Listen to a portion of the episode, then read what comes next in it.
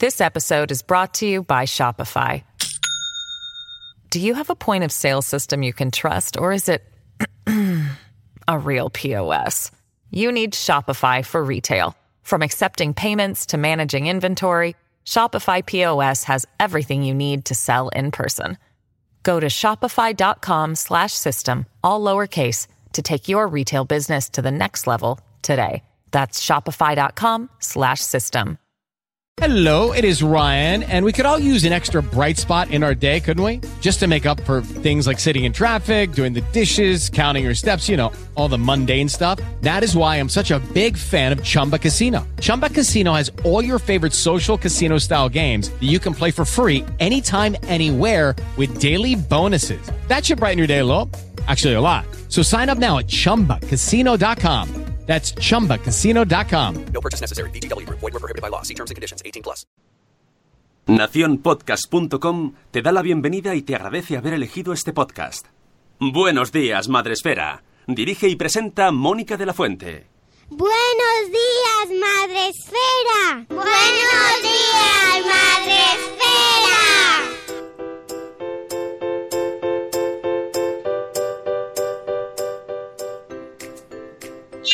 Madre Esfera. Hola amigos, ¿cómo estáis? Bienvenidos a vuestro podcast, a Buenos Días Madre Esfera, para empezar el día de la mejor manera posible. Hoy es 15 de noviembre, jueves, gracias Sune.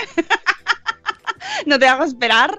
Y eh, hoy traemos un programa muy científico. Me encanta, me encanta, me encanta. Porque es jueves, es jueves y toca. Ya está, me lo he inventado la regla. Los jueves del amor y hablamos de ciencia. No, no vamos a hacer esa regla porque luego a lo mejor la semana que viene no se cumple. Pero hoy sí. Y por eso nos hemos traído a una mujer que yo tenía muchas ganas de fichar aquí. Buenos días, Débora, Débora García. Buenos días. me encanta tu, mo- tu nick, Débora Ciencia. Toda una ocurrencia, ¿eh? Me encanta, me encanta.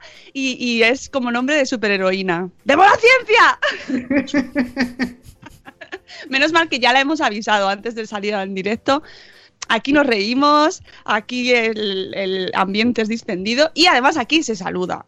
Lo primero, antes de hablar, como ponemos en el título del programa, todo es cuestión de química. Todo es cuestión de química. Vamos a hablar de muchas cosas que están relacionadas con la química, con Débora Ciencia. De, eh, podéis aprovechar para hacerle preguntas, cuestiones si os interesa algún tema. Vamos a tratar el tema del Nutri-Score, porque ya que está aquí con nosotros hay que hablar un poco de ese sistema nuevo de etiquetado de los productos.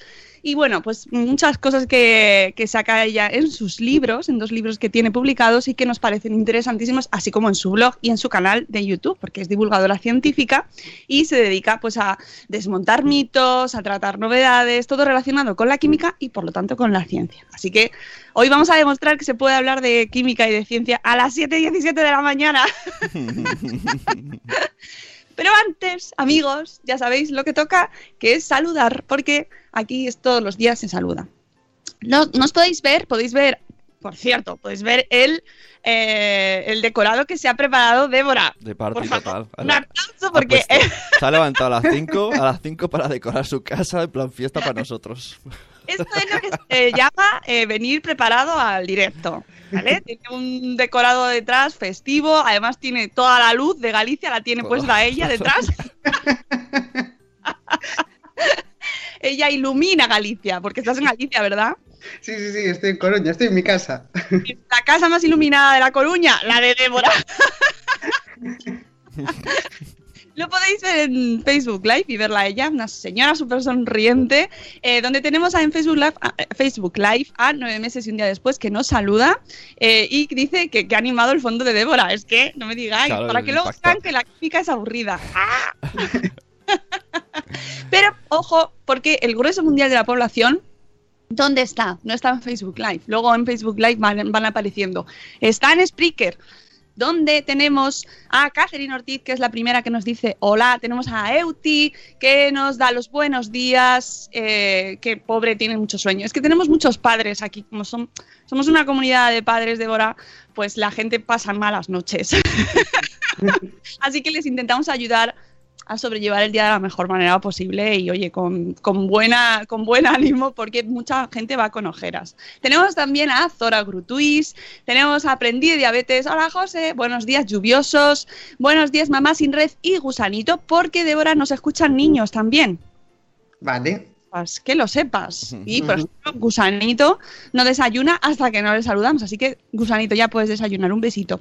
Tenemos Ana Espínola, nuestra abogada madre esférica. Tenemos a Tere de Mi Mundo con Peques, que por cierto ayer escuché su podcast súper bonito, muy, bonito. recomendable. Os animo a que lo escuchéis porque muy bonito. Eh, tenemos también a la señora Mamarachi, tenemos a Corriendo Sin Zapas, a la señora Aquiles, a Eli Soler de Neuras de Madre, a Y de verdad tienes tres, a un jueves llora mucho, pues luego tienes trabajo hoy y mañana porque os aviso que luego a las 11 estaba con nosotros Vanessa también en nuestro podcast de Salud Esfera y mañana se viene al podcast de aquí de Madre Esfera porque tenemos familias diversas.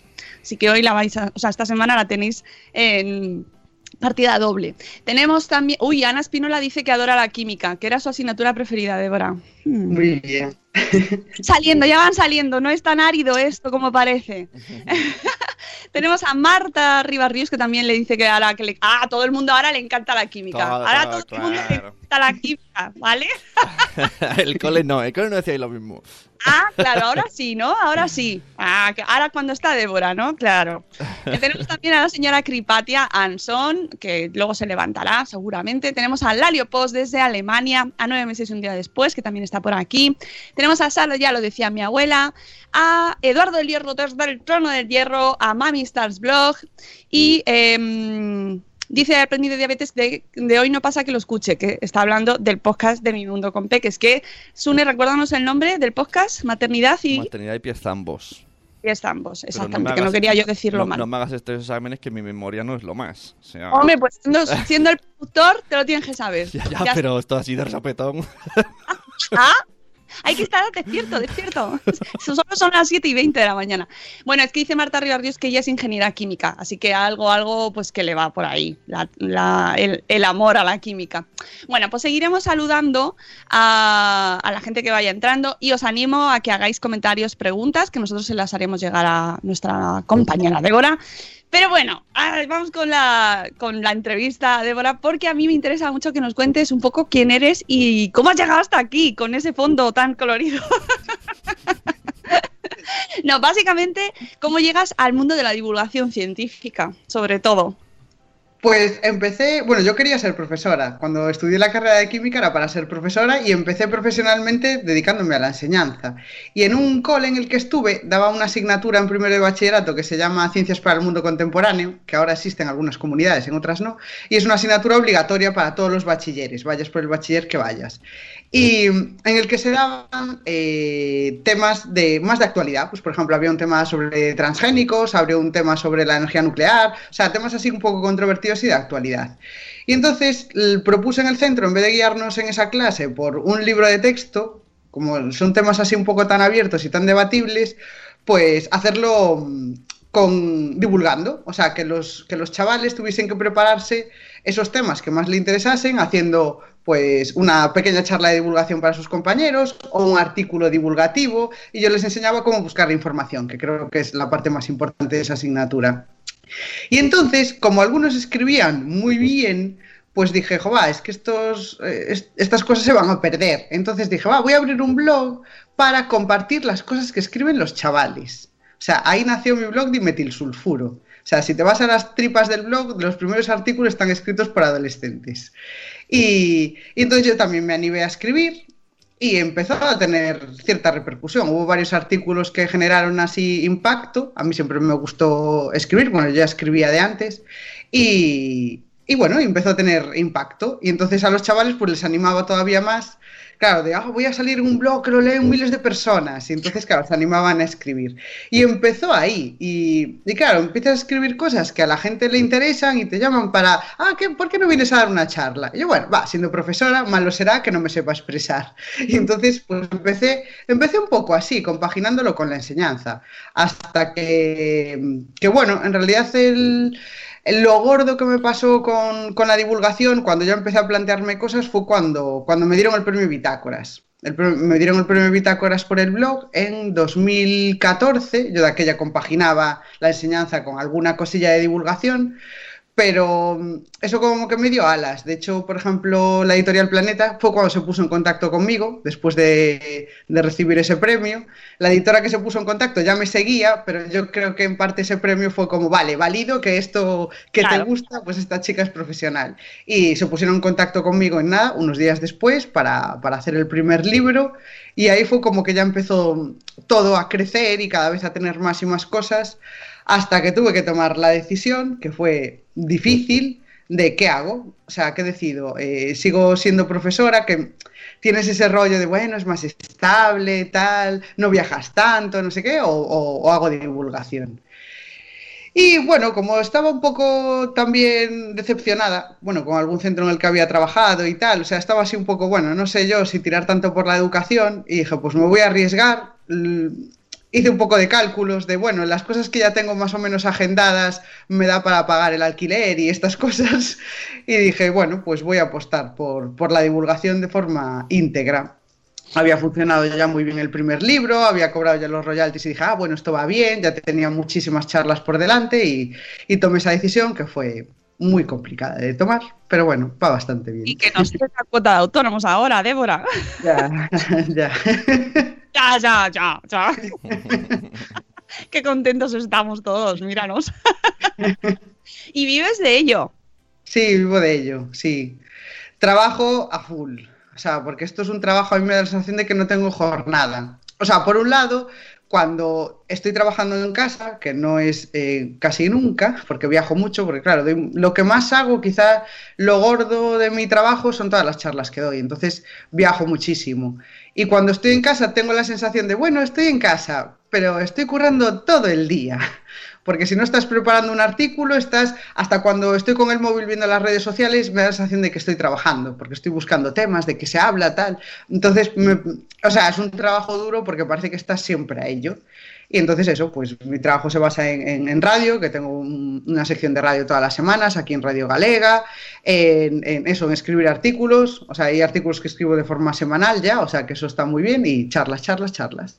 Charlas, charlas, claro, eso está fenomenal. Y por eso también mm, te conocemos, por toda la, la difusión que vas alcanzando. Yo tengo que reconocer que yo creo que la primera vez que escuché hablar de ti fue con las vitaminas. Con, Mm. con el zumo de naranja. Sí, pero es que este libro, este fue el segundo libro, es que fue un, o sea, fue como un tiro desde el principio, o sea, fue una, una cosa bestial, a todo el mundo le, le, no sé, le flipó, ya el título me encanta Claro. y, y sí, o sea, ya de medios de comunicación, que con el primero también fui a todas las radios, a la tele y demás a, a promocionarlo, pero con este fue una locura, o sea, la agenda de promoción yo creo que estuve dos meses sin trabajar entre comillas, solo dedicándome a promo, promo, porque me llamaban de todas partes y la verdad es que funcionó súper, súper bien y sigue funcionando súper bien. Es que, eh, a ver, los dos libros son fenomenales, pero es verdad que el de todo es cuestión de química está como más mm, enfocado directamente a la química, ¿no? Y aunque Sí. luego dentro te lo desgrana y te dice, oye, que es que todo lo que nos rodea es química, ¿no? Eh, todo está muy relacionado, nos explicas la, la tabla periódica, la historia de la tabla periódica, que es súper curioso. Que, que está muy bien, pero es verdad que el segundo eh, va ahí a donde más duele, Sí, ¿verdad? Que sí. y además con el, con el segundo me divertí mucho escribiéndolo. Es decir, el primero tienes esa presión de, Buah, ¿cómo será mi primer libro de divulgación? Y, y- y además lo que me propusieron fue, escribe el libro de química que querrías haber tenido tú de forma divulgativa. Me dejaron escoger absolutamente todo, o sea, en eso me dieron total libertad.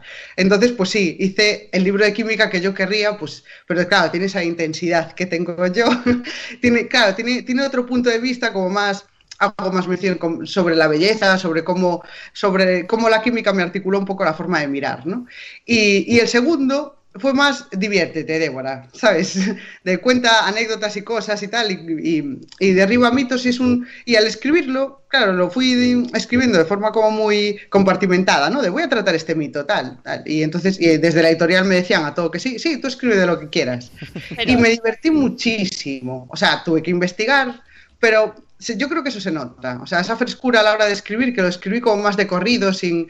Y sí, y se nota, se nota esa frescura. Yo os lo recomiendo porque ya desde la introducción, eh, la gente que nos escucha, que son padres y madres ya, cuando nos cuentas que de pequeña eras mala comedora, por ejemplo, ¿ves? Ya, enganchas, ¿no? Con tus anécdotas personales ya nos engancha. Y luego, pues que vas ahí a, a- ahí a donde duele, porque ya vas desmontando mitos y nos hablas de, de las, de las gripes y los virus, de la homeopatía, de los envases de plástico. haces como un repaso de todo lo que nos puede afectar en nuestra vida diaria y que cuando lo vas leyendo vas diciendo, jolín, aquí también, venga, aquí también ciencia, aquí encontramos ciencia también. Eh, todo, el wifi. Eh, ¿Cuál es el- tu mito preferido del libro, de este libro? Uf. A ver, quizá, bueno, quizá el del título, el del zumo, de que si se le van las vitaminas o no, porque me parece, o sea, tal y como lo cuento es como súper tierno. Porque claro, yo quería creerme ese mito, porque, bueno, lo cuento en el libro, ¿no? Que mi abuela era la encargada de hacer el zumo para todos, además era como lo poco que yo comía, porque yo tenía, eh, bueno, padecía anorexia nerviosa y entonces no comía. Y el zumo, pues bueno, por lo menos me lo tragaba. Entonces mi abuela me lo hacía como con, con tanto amor, de bueno, por lo menos se toma el zumo. Y no solo de naranja, se compró una licuadora, me hacía zumo ahí de, todo lo que se le ocurriese, con zanahoria, con manzana, con todo. Y le ponía el platito encima, entonces me- para que no se escapasen volando las vitaminas, y me parece como algo tierno de quiero creer. Pero bueno, que no era, no era cierto el asunto. las- Spoiler alert, no se van. no, no, no, no. La portada del libro que salen unas vitaminas muy majas escapándose. Así es como me imaginaba yo aquello, pero nada tiene que ver con la realidad. Las vitaminas no salen volando. Pero es un mito que como todos los que nos desglosas en este libro se van alimentando y propagando y, y todos las hemos compartido, todos hemos compartido esos mitos y hoy tú ahí, que no, que no, que no se van. ¿Por qué hemos ido alimentando, por qué crees tú que hemos ido eh, compartiendo esos mitos?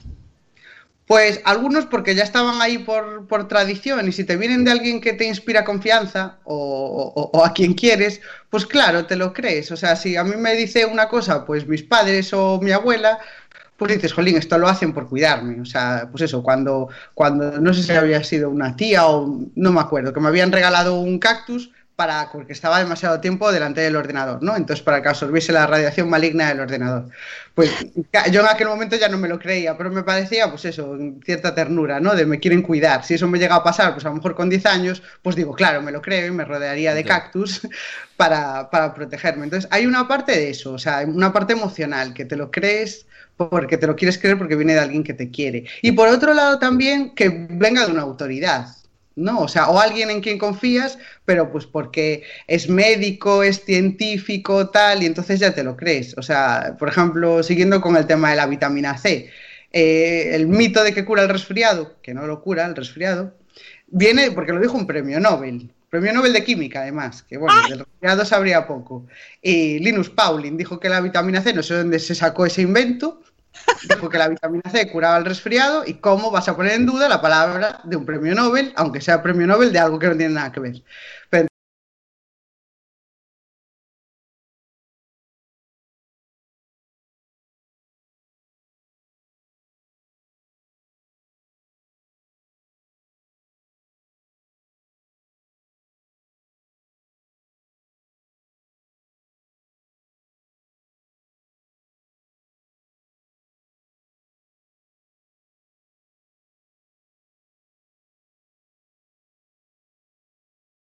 Nada, nada, nada. Uy, Sune, me he oído a mí misma. Sí, alimentadas por la emoción, eh, parte de, de esa emoción, parte de ese, de ese principio de autoridad que nos da gente como ese premio Nobel, o médicos, o profesionales, ¿no? Que, que te lo recomiendan. ¿Cómo luchamos contra eso? Uf, súper complicado, porque claro, hay algunos que, que, bueno, que da igual, ¿no? O sea, quiero decir, que los, que los eh, medicamentos para tratar síntomas del resfriado tengan vitamina C, pues mira, te da igual. O sea, quiero decir, eso no es un, no es un mito que sea grave. Pero claro, es como una semillita de te vas a creer otras cosas que son chorradas y que a lo mejor sí que son graves. Entonces, una de, de, de, de, las cosas que podemos hacer es tratar de divulgar, pero no divulgar el concepto en sí, o sea, o no tan importante, ¿no? Yo, por ejemplo, con, el libro hay un, un, capítulo entero dedicado a la homeopatía, o eso parece, porque yo en realidad no creo que sea un capítulo dedicado a la homeopatía. La homeopatía la puede, o sea, en realidad explicas cómo se hace un preparado homeopático, que es, pues eso, haciendo eh, diluciones hasta que solo te quedas con agua, o sea, es una cosa súper absurda. Y, y explicas eso y dices, vale, pues ya está, es un mito y punto. Pero yo en ese capítulo de lo que hablo es de cómo se hace un ensayo clínico, que es algo que mucha gente no sabe. O sea, tú no, tú para validar, por ejemplo, cómo funciona un medicamento, cómo funciona una terapia, no la pruebas tú en tu casa y, y mires a ver, ¿no? O sea, tienes que controlar un montón de variables y cada vez que sale un medicamento al mercado tiene que superar un ensayo clínico, ¿no? Y es un ensayo clínico y explico pues cómo se hace normalmente un ensayo clínico. Tienes que coger a un montón de personas, las tienes que tratar pues con ese medicamento, tienes que tener en cuenta el efecto placebo, ¿no? El hecho de que tú te tomes algo, aunque no tenga nada, ya sientes que te, que te cura, ¿no? Pues cuando te tomas un ibuprofeno porque te duele algo, y tarda media hora en, en, funcionar, pero tú a los cinco minutos de tomártelo ya te encuentras mejor. Pues eso es un poco el efecto placebo, ¿no? Y entonces hay que tener en cuenta también eso, hay que tener en cuenta un montón de variables para concluir si ese, si ese medicamento, esa terapia funciona o no. Entonces, a mí es lo que me parece relevante, porque cuando conoces cómo se hace, ya empiezas a cuestionarte el, ah, pues esta terapia que me vende no sé quién funciona, y ya te preguntas, ¿supera algún ensayo clínico esto? No es yo lo pruebo en mi casa, él a mí me funciona. Entonces, yo creo que hay que divulgar esas cosas desde la base y a lo mejor, pues eso, utilizando como gancho temas que a todos nos interesan, desde la homeopatía, las vacunas, los mitos de, de casa, pero al final divulgas algo mucho más profundo. Claro, nos hablas del el efecto placebo, de los ensayos clínicos, del, ses del sesgo cognitivo, claro. del método doble ciego, o sea, nos das pautas para que nosotros eh, también tengamos recursos y, oye, que tengamos criterios, ¿no? Y que, que, al final somos los que nos tenemos que preocupar de, de, procesar la información que nos dan, ¿no? Y tener criterio para decir, bueno, esto me la están metiendo. Claro. Claro, es que eso es lo que nos sirve. O sea, en ese capítulo, por ejemplo, es la homeopatía, pero puedes aplicarlo exactamente, pues yo que sé, a la acupuntura, por ejemplo. No es, vale, yo voy al acupuntor y luego me siento mejor. Mm, vale, pero no es tú te sientes mejor, a lo mejor es por el efecto placebo. O sea, a lo mejor no, es por el efecto placebo si te sientes mejor. Y, y entonces eso superó un ensayo clínico. Entonces te empiezas a hacer preguntas, indagas un poco por ahí y ya solamente con, con conocer el, el, palabra ensayo clínico, ya tus búsquedas en, en, Internet cambian, ¿no? No dices, ¿funciona la acupuntura? Pues a lo mejor buscas ensayos clínicos sobre acupuntura. Y ahí ya la información que te va a llegar ya pues va a ser más, más crítica, va a ser de otra manera. Y esto es muy relevante no solo para los, los, padres, sino también para las charlas que tenemos con nuestros hijos y cómo hablamos con nuestros hijos sobre ciencia y cómo les vamos introduciendo en esta divulgación científica, que esto me interesa muchísimo, Débora, teniendo en cuenta eh, dónde estamos, ¿no? Y que esto es una comunidad de, padres, pero que me, me, encanta traer este tema porque no es ajeno a nosotros y porque nuestros niños tienen que estudiar ciencia también, ¿no? Y, es, y deben estudiar ciencia. ¿Cómo les introducimos de una manera eh, divertida, amable o no divertida, porque a veces no tiene por qué ser divertido, ¿no? Pero ¿cómo lo, cómo lo introducimos en casa? ¿Qué nos recomiendas? Pues como todo un poco por imitación, es decir, si, si, si a los padres eh, les interesan los temas científicos, pues a los hijos les vas a despertar la curiosidad. Creo, o sea, creo, porque digo, por ejemplo, a mí, a mis padres la, cien la ciencia les importaba tres pitos. Y, mira, y, yo les salía así. Ahora no, ahora les gusta más, claro.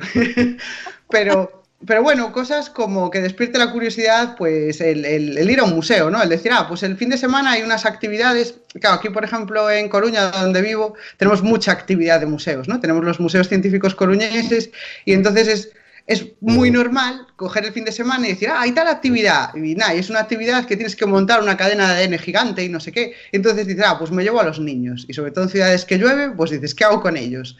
Y tienes un montón de oferta, ¿no? Y que, y que se normalice eh, eso. Y aquí, por ejemplo, en Coruña es algo como muy normal, que haya actividades de ciencia o um, cosas así siempre.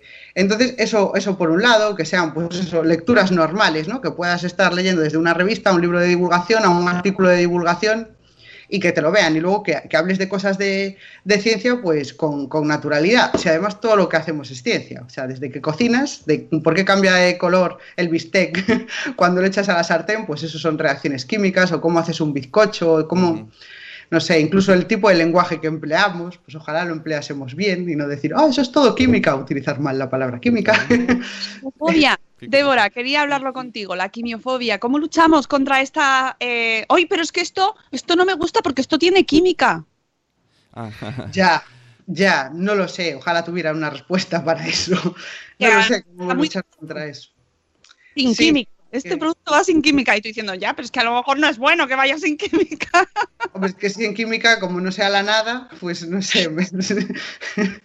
Pero no lo es que tú lo sabes. Mm, Sí, sí que se utiliza mal, pero eh, claro, en parte eh, tiene la culpa como se enseña la, química, porque ya en el, en- el colegio se utiliza esa palabra pues, para referirnos a algo ajeno. O sea, de hecho, en- en tercero de la ESO, que es cuando normalmente se empieza a dar cosas de química, lo que empiezas a dar es formulación química, que no sabes ni lo que es. O sea, te dicen, te tienes que chapar estas cosas que son los elementos que van con este símbolo, que tienen unas cosas que son valencias, que son números que no sabes ni qué, ni qué son, los intercambios aquí, el oxígeno es dos, el no sé, y no sabes ni lo que estás haciendo, y eso es la química. Y claro, y dices, aunque digas de a viva voz, no, todas las cosas de la naturaleza están hechas de estos elementos. Mm, sí, bueno, vale, esto es hacer aquí un juego que parece una especie de sudoku, formular, es horrible formular.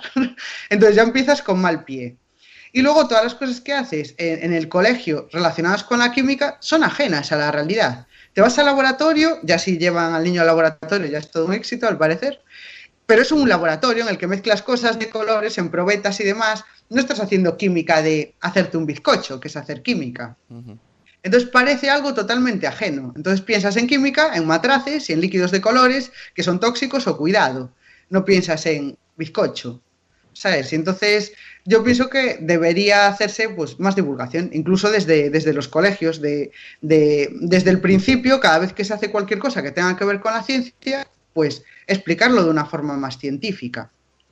Claro, pero eso es un reto mm, fantástico porque eh, aquí estamos como prueba un montón de generaciones, la nuestra por ejemplo, donde ya desde bien tempranito te van diciendo, ¿tú eres de letras o de ciencias? Ya, ya. Y qué terrible es eso, ¿no? Porque si estamos diciendo que todo es química, eh, y tú también nos dices el lenguaje también, ¿no? La- es ciencia, todo es ciencia. O sea, ¿por qué tenemos que separar desde tan pronto eh, ya los saberes, Mm. Discriminando y convirtiendo a la gente luego en analfabetos científicos, como somos en la mayoría de las ocasiones, ¿no? Sí, analfabetos de, todas las cosas al final. A ver, yo creo que las separaciones son útiles. Quiero decir, no, me- no sabría configurar un sistema educativo que no estuviese un poco delimitado ¿no? en áreas de conocimiento. O sea, me parece un poco difícil. Pero por lo menos hacer hincapié en que existen conexiones, que no son compartimentos estancos que no tienen nada que ver unos con otros. Y, y eso no se hace. O sea, muchos, muchas veces el profesor de arte, si es que hay arte, eh, eh, solamente da arte, ¿sabes? Y ya está, y no tiene, no, no, y no, no explica nunca nada que tenga que ver con la ciencia, por ejemplo, y no hay ese tipo de conexiones. Por ejemplo, en química es súper importante el lenguaje. La química no es, no es tanta matemática, la química es literatura, ¿no? O sea, eso lo decía mi, mi profesor de química, José Lu, en, en los exámenes. Que Hola, lo que te decía es, ¿cómo, cómo? No, que digo que saludamos a José Lu. Saludamos a José Lu. Y, y entonces lo que te venía a decir siempre es que escribieses, ¿no? Te decía más literatura y, y menos rollos. Porque al fin y al cabo la, la química es descriptiva, entonces tiene mucho peso. Y luego te encuentras que vas a la facultad y dices, la gente no redacta, tío. La gente todo lo contesta de forma esquemática o con cuatro fórmulas. Entonces está todo relacionado y es una pena que no se muestre desde el principio que haya esa relación, aunque sigan por...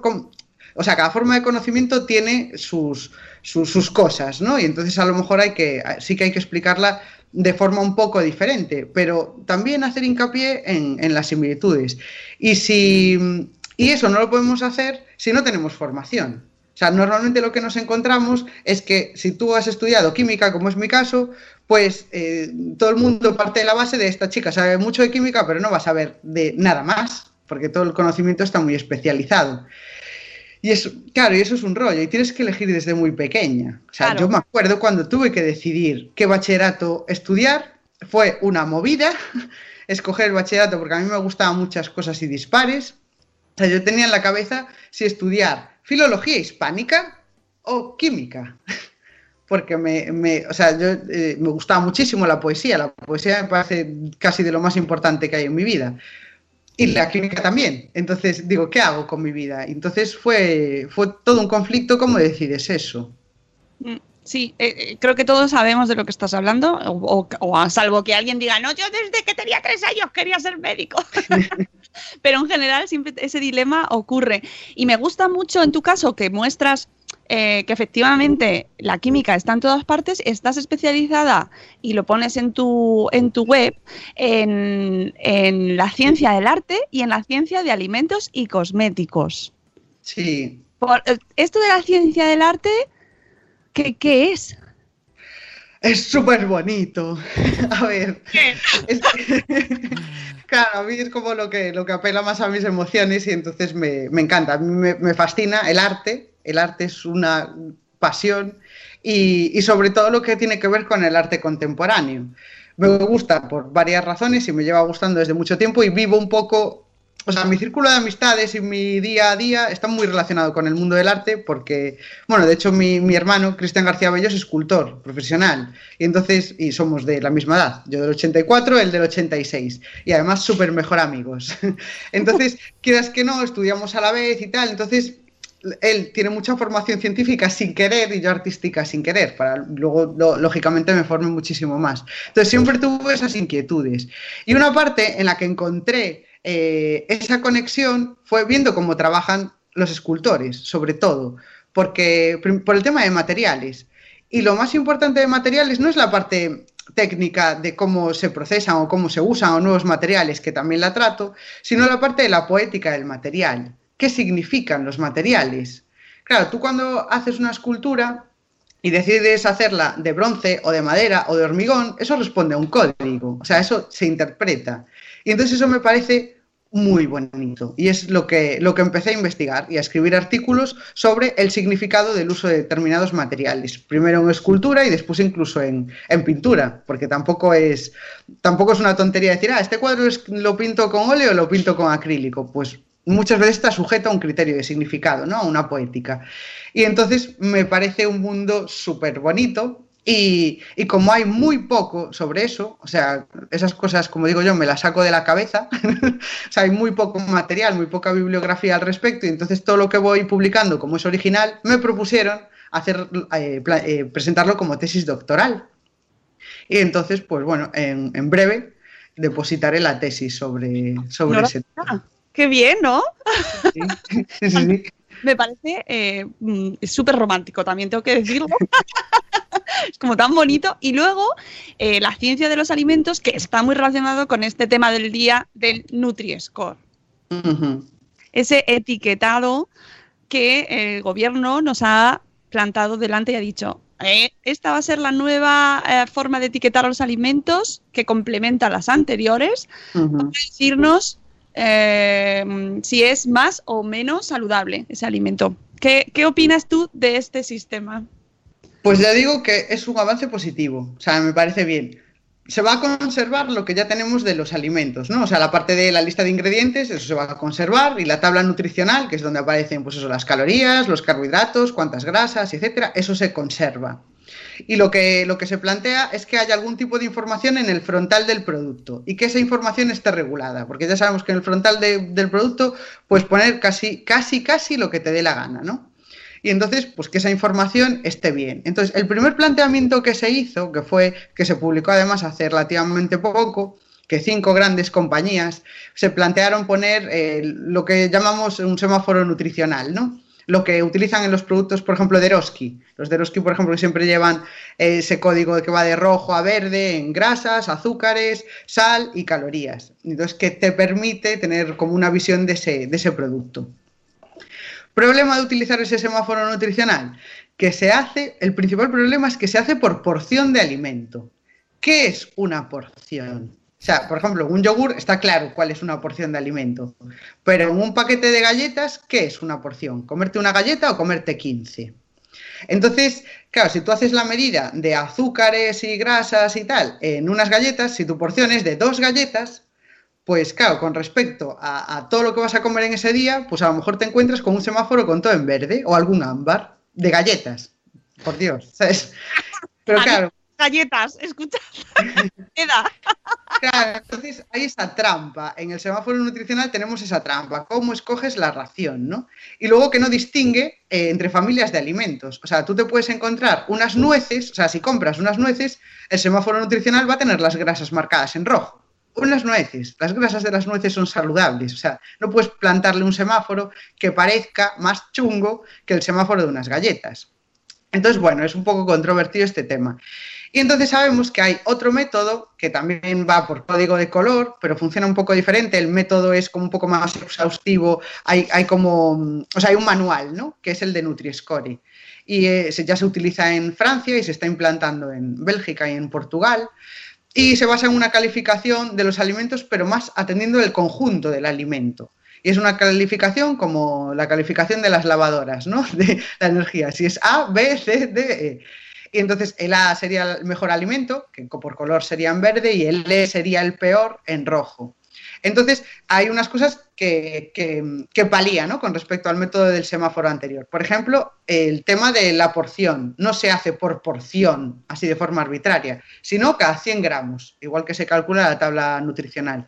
Y luego, los alimentos, hay un conjunto de alimentos que se comprende que son saludables y entonces puntúan positivo. O sea, si un alimento está hecho a base de legumbres, pues eso puntúa positivo. Si es, si es un fruto seco, por ejemplo, pues ya en sí mismo puntúa positivo. Cualquier fruto seco va a ser una A. ¿Entiendes? Entonces va así por, por familias de alimentos y entonces te, te, te quita así de problemas. Entonces, en principio, la cosa funciona. De hecho, está avalado por la Organización Mundial de la Salud. Hay estudios hasta eh, publicados que, que, que, vienen a decir eso, que mejora la, la, la, salud de la población y la elección de alimentos saludables en, en, casi un 10%, si mal no recuerdo, hablo de memoria. Con lo cual, incluso hay evidencia de que, de que esto funciona. Podría mejorarse, porque tiene algunas cosas que ya veremos cómo se aplican, ¿no? Se habla mucho en las redes, por ejemplo, de... Es que el aceite de oliva va a tener mala puntuación, porque claro, es todo grasa. Y claro, si lo evalúas por 100 gramos de aceite, pues sí, nadie en su sano juicio se toma 100 gramos de aceite, ¿no? Y no vale, y va a aparecer en rojo.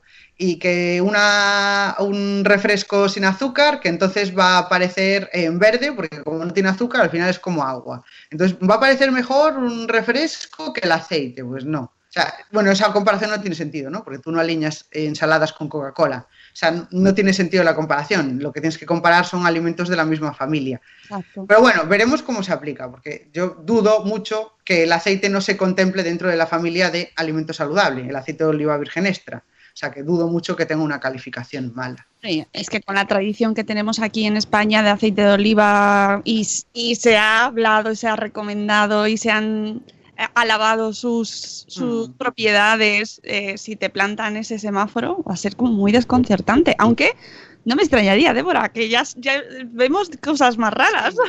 Sí, o sea, yo de hecho creo que, que además de hacer esto, debería, debería regularse mejor, por ejemplo, ya es lo que tenemos, o sea, la lista de ingredientes y la tabla nutricional. Por ejemplo, la lista de ingredientes, no permitir que las cosas se llamen como casi, casi como quieran. O sea, si un alimento lleva azúcar añadido, llámalo azúcar, no lo llames sirope del trilirili, ¿sabes? Porque luego la gente no se entera. Y, y, y alguna cosa, pues eso, con el, siguiendo el tema del azúcar, tú cuando ves la tabla nutricional, por ejemplo, las grasas, te las desglosa en saturadas e insaturadas, ¿no? Porque las, las, las saturadas son las que en general deberíamos evitar, ¿no? No todas, pero en general, y te sirve para, para tomar una lección. Pero con, con los carbohidratos, te dice, carbohidratos de los cuales son azúcares, tal. Pero no te dice si son añadidos o son propios del producto. Con lo cual, si tú te, te vas a mirar la cantidad de azúcar que tiene un yogur natural, un yogur natural que no tenga azúcar, Claro, vas a ver que tiene 5 gramos. Dices, ojo, lleva 5 gramos de azúcar. No, chica, es que eso es la lactosa de la leche, eso no se le puede quitar y metabólicamente lo, o sea, lo metabolizamos totalmente distinto que si fuera azúcar añadido. Entonces, creo que eso habría que corregirlo, dividir azúcar intrínseco del azúcar añadido. O sea, creo que hay cosas que se deberían ir corrigiendo de lo que ya tenemos antes de ponernos a llenar el alimento con 40.000 millones de etiquetas más. Y bueno, y que también las campañas de, de repente de alarma eh, tampoco ayudan mucho. El aceite de palma. Ya. ya. ¿No? Que, parece. Y ahora eh, se ha puesto de moda los productos que no llevan aceite de palma. Y entonces te lo venden como no llevan aceite de palma. Todo lo demás nos da igual. Ya, me mola hablar de lo del aceite de palma porque creo que es la, la farsa definitiva, ¿no? Porque está tan bien orquestado todo el asunto de la palma que te sirve hasta para entender todas las modas de las sin cosas. O sea, tanto de la cosmética como lo que sea, porque es igual, o sea, con el aceite de palma pasó algo parecido al sin parabenos en cosméticas. Son muy guays estas farsas para explicar cómo funciona la desinformación. Porque con el aceite de palma, eh, empezamos a hablar del aceite de palma por una chorrada. O sea, se publicó una, eh, pues un trabajo sobre, sobre qué sustancias se producen si tú sobrecalientas el aceite, ¿no? O sea, estos estudios se hacen cada dos por tres, como digo yo, es trabajo fin de grado de química siempre. ¿Qué, sustancias se producen cuando sobrecalientas un aceite, sea de oliva, girasol o lo que sea? Se hizo un trabajo sobre eso y lo primero que se publicó es, ah, si sobrecalientas el aceite de palma, mal. Y claro, ¿qué piensas? Vale, pero esto como mucho lo hará la industria. Tú en tu casa no compras aceite de palma para nada, de hecho no sabes ni dónde comprarlo, ¿no? Entonces no parece algo alarmante. Pero se empezó a hablar del aceite de palma cuántos alimentos tienen aceite de palma, etcétera. Y vale, no es la grasa más saludable del mundo, porque la mitad del aceite de palma es ácido palmítico, que efectivamente es una grasa saturada, y no deberíamos abusar de ello. Pero es que no abusamos del aceite de palma. O sea, porque nadie come aceite de palma ni lo compras. O sea, está en alimentos que, son una atrapallada. Bueno, atrapallada es palabra gallega, pero creo que se entiende. en ese tipo de alimentos, en galletas, en snacks, en cosas que de por sí nunca van a ser una elección saludable. Los coges por placer, que es muy lícito, pero no por salud. Entonces, claro, no consumimos tanto y no debería, eh, no debería darnos tanto miedo. Pero ¿qué ocurre? Todos los medios empiezan a hablar de el veneno, el veneno, del aceite de palma. ¿Y qué hacen los consumidores? Pues aprenden a leer la lista de ingredientes, los 40 nombres diferentes que le puedes poner al aceite de palma y descarta esas compras. No descarta comprarse unas galletitas porque tenga eh, alto nivel de azúcares, eh, harinas refinadas y sea una porquería, unas galletas prácticamente siempre. O sea, lo descarta porque aparece el aceite de palma. De eso, lógicamente, se da cuenta la industria y tienen los que tienen capacidad de reacción cambiaron la formulación de los productos. Entonces, si ahora te encuentras un producto que te pone en el frontal sin aceite de palma, eso lo que hace es perpetuar esa idea de que es una sustancia tóxica, etcétera, etcétera.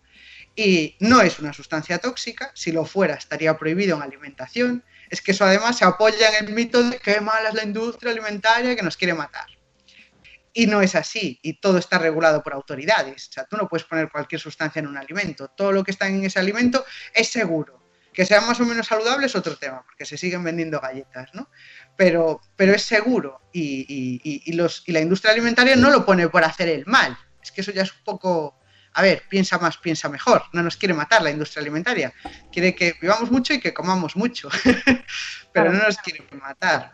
Entonces, hay una cuestión. El uso del aceite de palma responde más a una cuestión tecnológica. O sea, el aceite de palma, al ser una grasa saturada, pues es una grasa que está eh, sólida o semisólida y entonces, pues por un lado, eh, tiene un punto de fusión muy interesante porque podemos controlar que funda a la temperatura de nuestro cuerpo. El efecto, esto se derrite en la boca, lo consigues muy bien con el aceite de palma y luego además hace que, que los alimentos se conserven frescos más tiempo. Unas las galletas que estén crujientes, tú haces galletas en tu casa con aceite de oliva, al día siguiente están ya reblandecidas. Si las haces con aceite de palma, están crujientes más tiempo. O unas tostadas, o, o sea, hace que aguanten los alimentos. Entonces, a nivel tecnológico es una grasa súper interesante. Entonces tiene esa parte. Y luego otra parte de toda esta farsa que resulta muy interesante también es que se apoya en que ya no sonaba que el aceite de palma era algo chungo. Porque en los años 90 también se hablaba del aceite de palma. Y claro, te queda ahí el remanente en la memoria de esto me suena que era malo. No sé por qué. Entonces, si me vas a contar una nueva película de lo malo que es, me la voy a creer porque algo me suena. Y en los años 90 se hablaba del tema medioambiental, porque la plantación de palma pues, causa deforestación en la zona de Indonesia y demás, está causando una deforestación tremenda. Pero ese problema medioambiental viene por el, por el biocombustible, porque se fabrica biocombustible con la palma. O sea, no es porque consumamos tanta palma. Pero bueno, nos quedó esa información, esto es malo, esto es malo, entonces me creo todo lo que dicen. Entonces me parece que sirve para definir lo que ocurre con todas estas cosas que se, mitos que se perpetúan. ¿no? Y ese mito también afecta a las cremas hidratantes, porque nos pregunta Eduardo del Hierro que ha escuchado, eh, me, escu- me estoy escuchando yo a mí misma, Sune. No sabemos por qué. Bueno, ahora ya no. Que hay cremas hidratantes que llevan parafina, me imagino, parafinum, que es el mal. Y creo que glicerina también, dice Ay, Eduardo. No, no son el mal. Bueno, para empezar, ningún cosmético lleva nada que sea el mal, nunca. Igual que con los alimentos, hay autoridades que lo regulan. Y con el tema de los cosméticos, además, a mí siempre me gusta mencionar quién regula los cosméticos, cómo se hacen. Es la auto- en el caso de España, es la Autoridad Española del Medicamento y el Producto Sanitario. Es decir, la misma autoridad que regula todos los medicamentos que salen en el mercado es la que regula los cosméticos.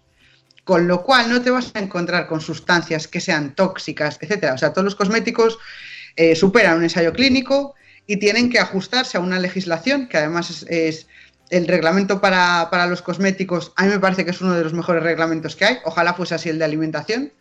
Y, tienes una lista de sustancias que puedes emplear. Y, y- y- y en qué las puedes emplear. Es decir, no es lo mismo una sustancia que te sirve para algo, una crema hidratante, no la vas a usar a lo mejor en una pasta de dientes porque es algo que puedes ingerir. Y bueno, o sea, cada sustancia tiene su. Tiene, tiene en, qué, en qué cosmético la puedes encontrar y para qué. No van a añadir nada que haga daño al consumidor jamás. O sea, bueno, ¿y para qué? ¿no? O sea, es que sería ya absurdo.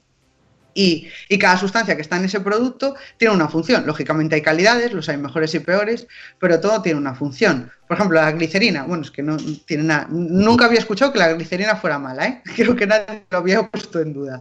A ver, la, la- la glicerina sirve sobre todo como sustancia emoliente, o sea, para suavizar la piel. Muchos jabones, de hecho, no les quitan la glicerina de la fabricación precisamente porque hace que, que la piel te quede más suave y no te quede así áspera de pastilla de jabón lagarto, ¿no?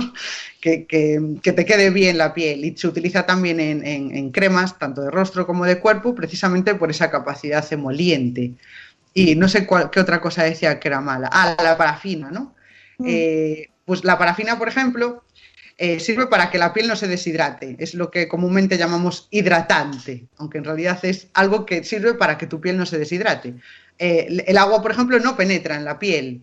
Lo que hace la piel cuando se deshidrata es que va perdiendo agua. Entonces, lo que tenemos que evitar es que esa pérdida de agua se acelere o que sea muy bestia. Entonces, para eso utilizamos sustancias que hacen de capa protectora para que, eh, para que el agua no se evapore, ¿no? No se pierda. Y una de las sustancias que, conocemos es, eh, la parafina, que tiene, que tiene ese uso. Y en cremas que son muy untuosas, por ejemplo, una crema para unas durezas de los pies, por ejemplo, va a contener parafina. Una hidratante de cara, pues mm, no, porque sería, o sea, sería demasiado eh, fuerte. La, la- piel de la cara, salvo que tengas algún tipo de problema, no necesita esa hidratación tan, tan oclusiva, ¿no? Que tapone tanto. Pero a lo mejor si tienes una dureza, pues sí que necesitas una parafina.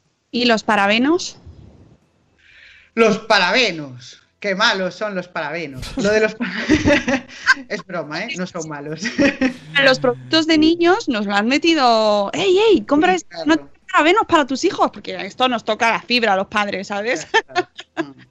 Sí, es una lástima lo que ocurrió con los parabenos y la anécdota de lo que ocurrió con ellos es prácticamente la misma que lo que ocurrió con el aceite de palma.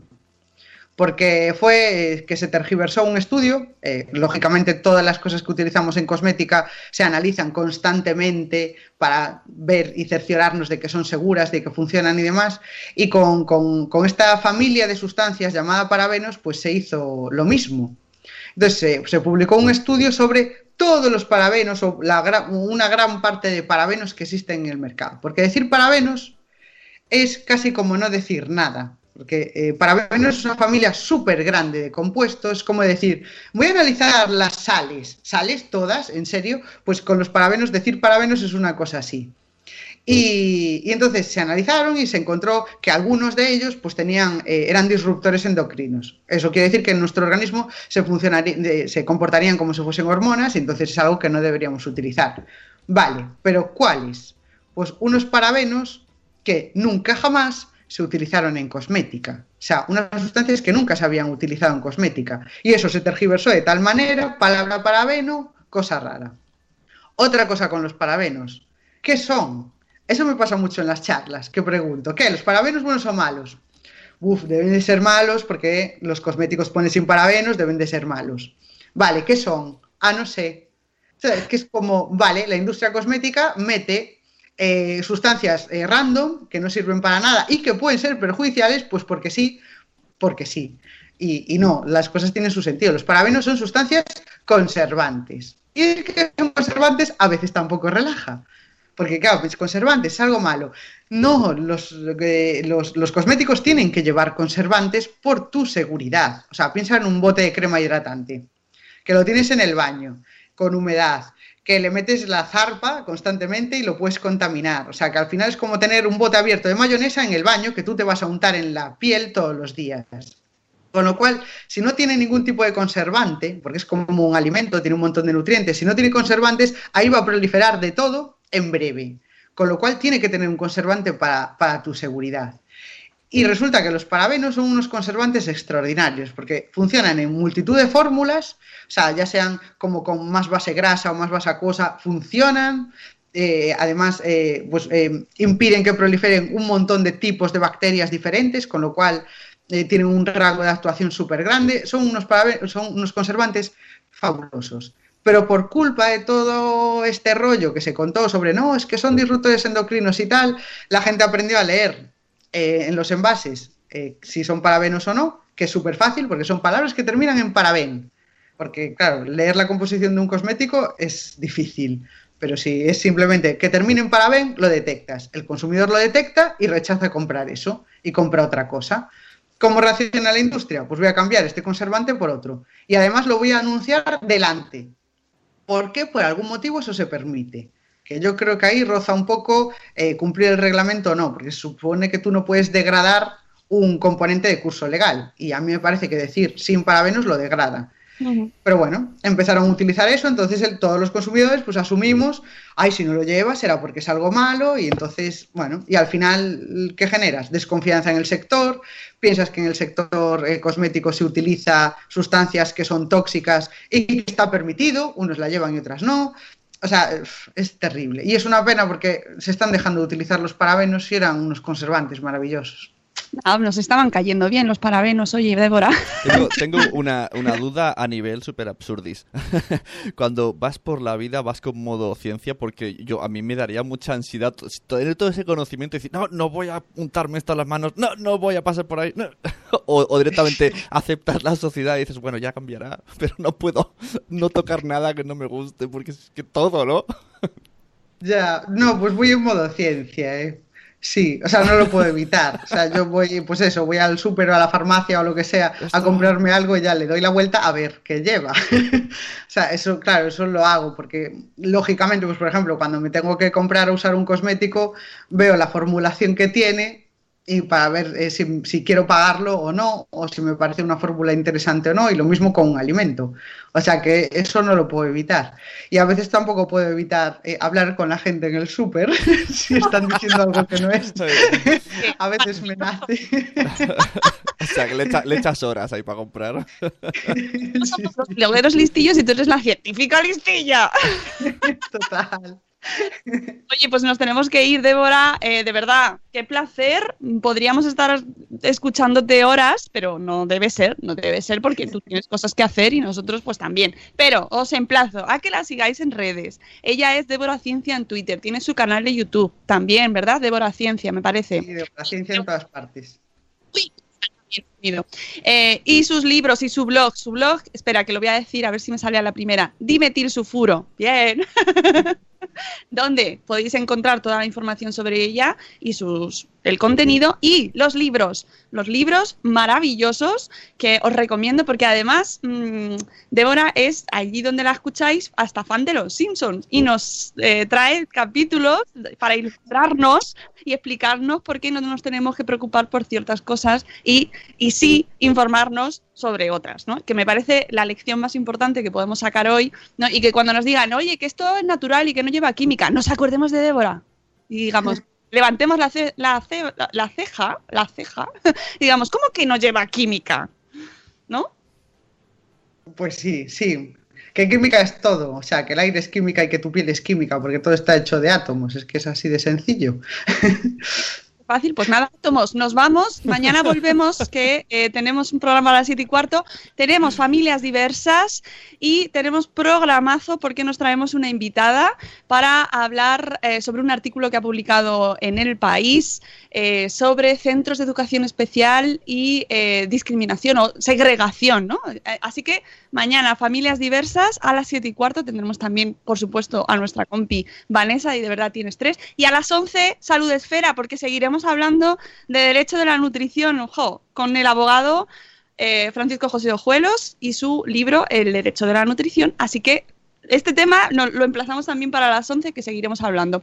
Muchísimas gracias, Débora. Muchas gracias a vosotros, me lo he pasado muy bien.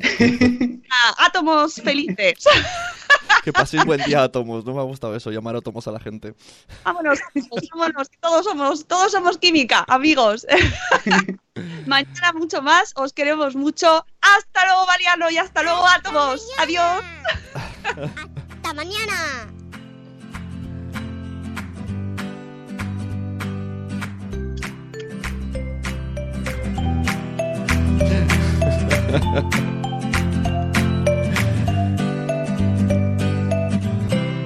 Lucky Land Casino asking people what's the weirdest place you've gotten lucky? Lucky? In line at the deli, I guess? Aha, in my dentist's office.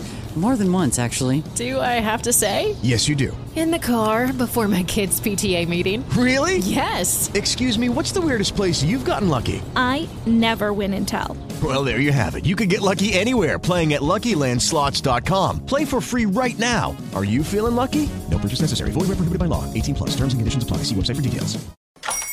Hola, buenos días, mi pana. Buenos días, bienvenido a Sherwin Williams. ¡Ey! ¿Qué onda, compadre? ¿Qué onda? Ya tengo lista la pintura que ordenaste en el ProPlus app. Con más de 6.000 representantes en nuestras tiendas listos para atenderte en tu idioma y beneficios para contratistas que encontrarás en aliadopro.com. En Sherwin Williams somos el aliado del PRO.